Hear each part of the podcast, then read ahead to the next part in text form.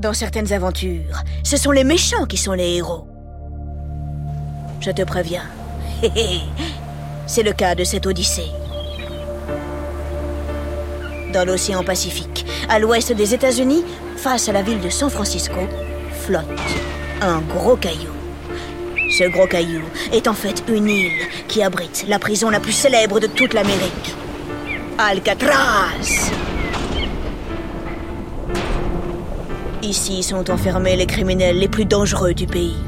Les têtes brûlées, les rebelles, ceux dont les autres prisons ne veulent absolument plus, ils finissent tous enfermés là. Et pour longtemps, figure-toi. Certains sont condamnés à 90, 150 ou même 300 ans de prison.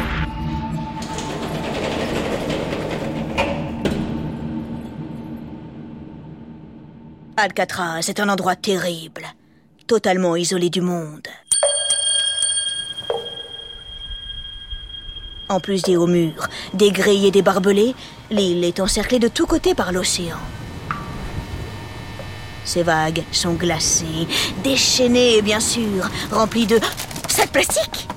Mais non, pas encore. de requins. Personne jusqu'à présent n'a réussi à s'évader. Ah oui? Vraiment? En 1962, quatre hommes vont tenter l'impossible. Ils s'appellent Frank Morris, John et Clarence Anglin, et oui, ce sont deux frères, et Alan West. Pour retrouver la liberté, ces bandits vont inventer un projet complètement dingue qui demande patience, endurance, précision, détermination. Patience, endurance, précision, détermination. Patience, endurance, précision, détermination. Oh oh, ben dis donc, je l'ai déjà dit. Enfin bref, enchaînons. Sont-ils fous? Cela ne fait aucun doute. Vont-ils réussir? Oh, eh bien, rien n'est moins sûr. Voici l'Odyssée des évadés d'Alcatraz.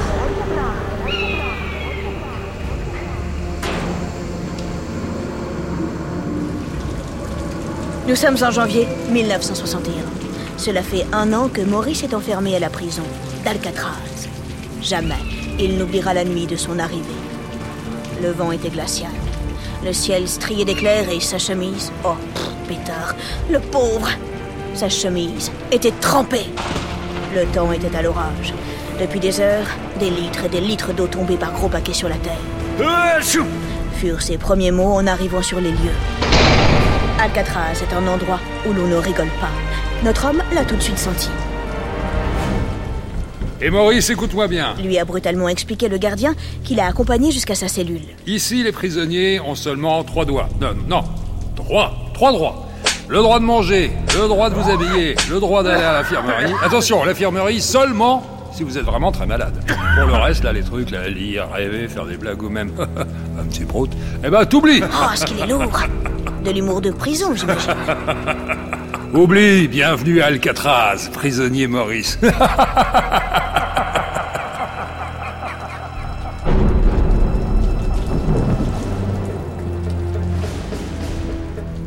Maurice est un type extrêmement intelligent qui maîtrise trois choses à la perfection. Les banana splits, les braquages de banque et bien sûr, la vie en prison. La première fois qu'il s'est fait coffrer par la police, ou comme on dit chez les prisonniers, les poulets, il avait 11 ans. Il en a aujourd'hui 38, autant te dire que des séjours derrière les barreaux, il en a fait pas mal. La dernière fois, il a même réussi à s'évader. Alcatraz saura-t-elle lui résister?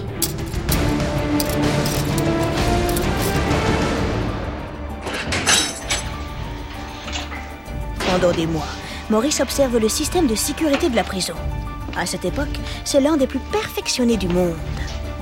Les détenus vivent seuls dans de minuscules cellules fermées par une grille en acier réputée indestructible. L'après-midi, s'ils sont sages, ils ont droit de prendre l'air durant une petite heure. Évidemment, sous haute surveillance. Aux quatre coins de la cour s'élèvent de grandes tours dans lesquelles sont postés des gardiens, la mitraillette au poing. Pour s'assurer que les détenus ne cachent aucune arme dans leurs chaussettes, on les fait régulièrement passer à travers l'inspectoscope, une drôle de machine qui permet de voir à travers leurs vêtements. Enfin, oui, quand ils en portent. Oh non McGoonies a encore oublié de mettre son slip Eh oui Il y a parfois de petites surprises. Bref, très vite, Maurice en est arrivé à cette terrible conclusion. Alcatraz n'est pas une prison. C'est une machine à broyer les hommes. Alors bon, euh, s'évader là tout de suite, oui. C'est vrai que ça paraît un peu compliqué.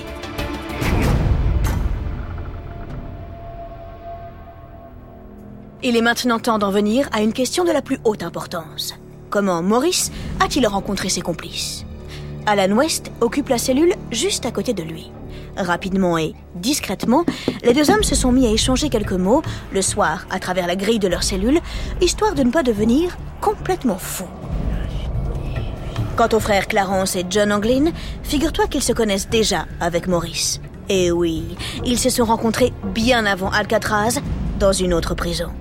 En consultant des dossiers ultra secrets, j'ai réussi à reconstituer la scène de leur retrouvaille.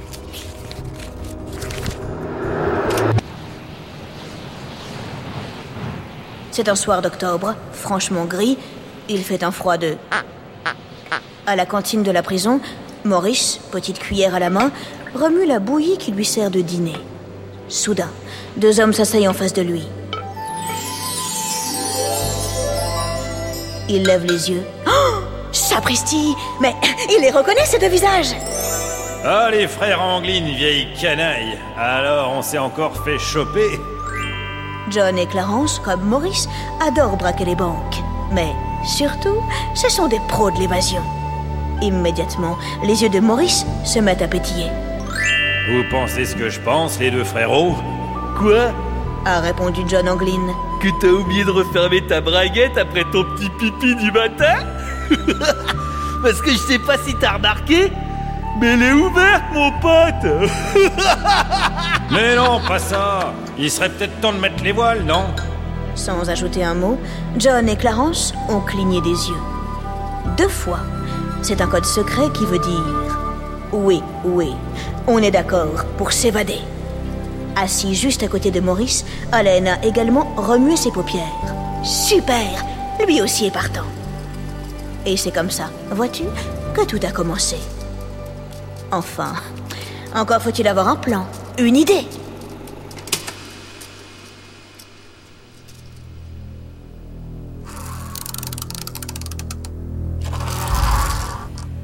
Les semaines passent. Un soir, alors qu'il est allongé sur la banquette de sa cellule, Maurice aperçoit un cafard se faufiler à travers la grille d'aération, juste au niveau du sol, puis disparaître. Disparaître? Oh Mais où donc? Piqué au vif, il s'approche. À quatre pattes, il jette un œil à travers la grille. Cette plaque d'aération est reliée à un conduit d'aération. Un conduit d'aération, sapristi, ça donne toujours sur l'extérieur. En l'escaladant, à tous les coups, on arrivera sur le toit. Avec son ongle, il se met à gratter le béton tout autour de la grille. Bonne surprise La pierre est en si mauvais état que des morceaux de mur se détachent. Maurice la tient son idée. Le lendemain, dans la cour, il échange quelques mots, le plus discrètement possible, bien sûr, avec ses camarades. Les gars, vous voyez la grille de ventilation dans nos cellules? Eh bien, on va élargir le trou jusqu'à ce qu'on puisse se faufiler à l'intérieur. Ensuite, on escaladera le conduit d'aération qui nous mènera directement sur le toit. Et là, à nous la liberté Oui, pas bête, Maurice. Lui a tout de suite répondu John Anglin. Mais t'as pensé aux mitraillettes? Et les murs de barbelés à l'extérieur de la prison Et puis, comment tu veux qu'on creuse Avec nos doigts? Ça va prendre un temps fou Pas de panique, mon petit John. Chaque chose en son temps. Et à chaque problème, sa solution. Ce matin-là, ni vu ni connu, les quatre prisonniers quittent le réfectoire de la cantine après avoir glissé dans leur poche une petite cuillère. Le soir même, chacun commence à creuser son trou entre deux passages de gardiens. Un après-midi, John Anglin chuchote à ses camarades dans la cour. Mais les gars, on a oublié un petit truc Les rondes de nuit Une fois qu'on sera glissé dans le conduit d'aération, les gardiens vont tout de suite remarquer qu'on n'est plus dans nos petits lits Ils vont sonner l'alarme et on sera foutu, c'est foutu Bien vu, John, bien vu. Heureusement, Maurice a plus d'un tour dans son sac. John, tu travailles toujours chez le coiffeur de la prison? Discretos, tu vas piquer les cheveux. Pas sur la tête des détenus, bien sûr, non. Ceux qui sont tombés par terre. Avec du papier journal et de la colle qu'on volera à l'atelier de menuiserie, on va fabriquer des poupées géantes. Juste avant de partir, on les glissera dans nos lits. Espérons que les gardiens n'y voient que du feu. Pétard, c'est risqué, mais c'est une idée géniale. Cependant, d'autres problèmes se posent. Mais, et l'océan alors? Vous y avez pensé? Les courants sont trop forts, l'eau est glacée. À la nage, on n'y arrivera jamais jusqu'à San Francisco. Cette fois encore, Maurice trouve une solution. Clarence, puisque tu travailles à la laverie, tu vas faucher les imperméables. En collant les manches entre elles, on va construire un radeau.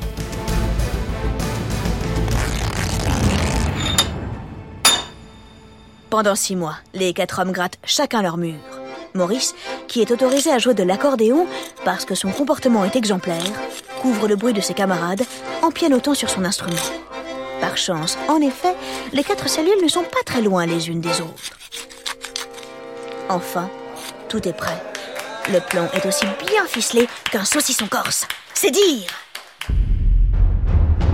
Le 11 juin 1962, à 21h30, après la ronde des gardiens, chaque détenu dépose sa poupée dans son lit. Puis, sans faire de bruit, ils se faufilent à travers le trou de la plaque d'aération de leur cellule. Voyons voir. Non Zut Alan West n'arrive pas à passer, son bidou est trop gros. Tant pis pour lui.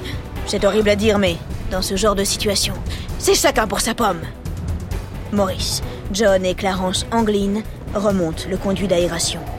Parvenus sur le toit, ils se faufilent entre les rayons lumineux des projecteurs. Grâce à une échelle de sécurité, ils descendent le long du bâtiment. Ils courent, vite, sans faire de bruit. Ils escaladent des murs de barbelés. Enfin, ils arrivent sur une petite plage tout au nord de l'île. Là, ils déplient leur radeau de fortune. Comment le gonfle-t-il? Réfléchis, je te laisse un indice un peu plus haut. Eh oui Bingo Ils utilisent l'accordéon de Frank Morris. Puis, ils s'élancent dans la mer. Ce qui s'est passé ensuite, personne ne le sait. Le lendemain, à la première heure, les gardiens trouvent trois cellules vides. C'est la panique. On sonne l'alarme. La traque commence. Pendant plusieurs semaines, la police passe toute la zone au peigne fin. Aucune trace de nos prisonniers. Enfin, si, on retrouve un sac et une pagaie. Bref, pas grand-chose. Pour les autorités, cela ne fait aucun doute. Vu la température de l'eau et les courants violents, ils se sont forcément noyés. Oui, sans doute. Mais comment expliquer qu'on n'ait jamais retrouvé leur corps? Les évadés d'Alcatraz, pendant quelques années, on n'en entend plus parler. Jusqu'à ce qu'une mystérieuse photo fasse son apparition. Elle a été prise au Brésil et montre deux hommes qui, tiens, tiens, ressemblent comme deux gouttes d'eau aux frères Anglin. S'agit-il vraiment de nos deux prisonniers? Les trois hommes ont-ils réussi à s'évader? Impossible à dire. Mais personnellement, oh, je préfère croire que oui.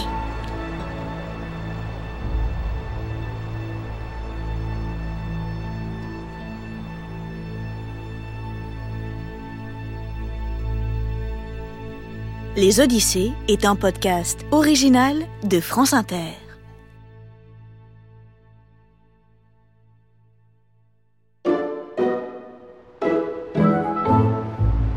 Mais au fait, pourquoi l'île d'Alcatraz s'appelle ainsi Beaucoup de pélicans s'y rassemblent et ce sont eux qui ont donné son nom au rocher. En espagnol ancien, pélican, ça se dit Alcatraces.